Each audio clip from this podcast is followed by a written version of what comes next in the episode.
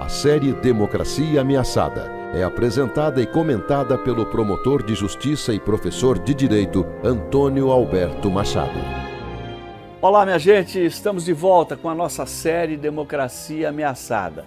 E hoje eu queria comentar um episódio que tem cheiro de golpe. Aliás, tem jeito de golpe, cheiro de golpe, gosto de golpe, mas é é golpe.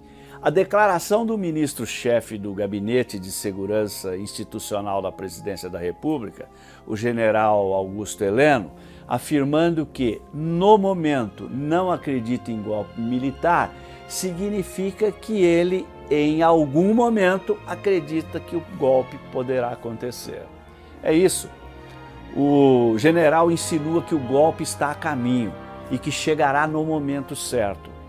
O general Augusto Heleno acrescentou ainda que o artigo 142 da Constituição continua em vigência e, por isso, poderá ser usado. Esse famigerado artigo 142 da Constituição Federal, como se sabe, constitucionalizou o militarismo entre nós e é o instrumento eh, legal e constitucional que permite um golpe militar no Brasil, entre aspas, nos termos da lei. A tática golpista é fácil de entender. Bolsonaro e seus destrambelhados apoiadores promovem a arruaça, ameaçam instituições, ameaçam eleições, geram o caos e os militares, em seguida, entram em cena brandindo o artigo 142 da Constituição Federal para pôr ordem na casa. O golpe estará, assim, plenamente consumado.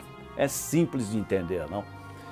Eh, na próxima edição da nossa série Democracia Ameaçada, continuaremos a abordar essas questões que hoje pairam eh, de maneira preocupante sobre a nossa democracia. Muito obrigado e até a próxima.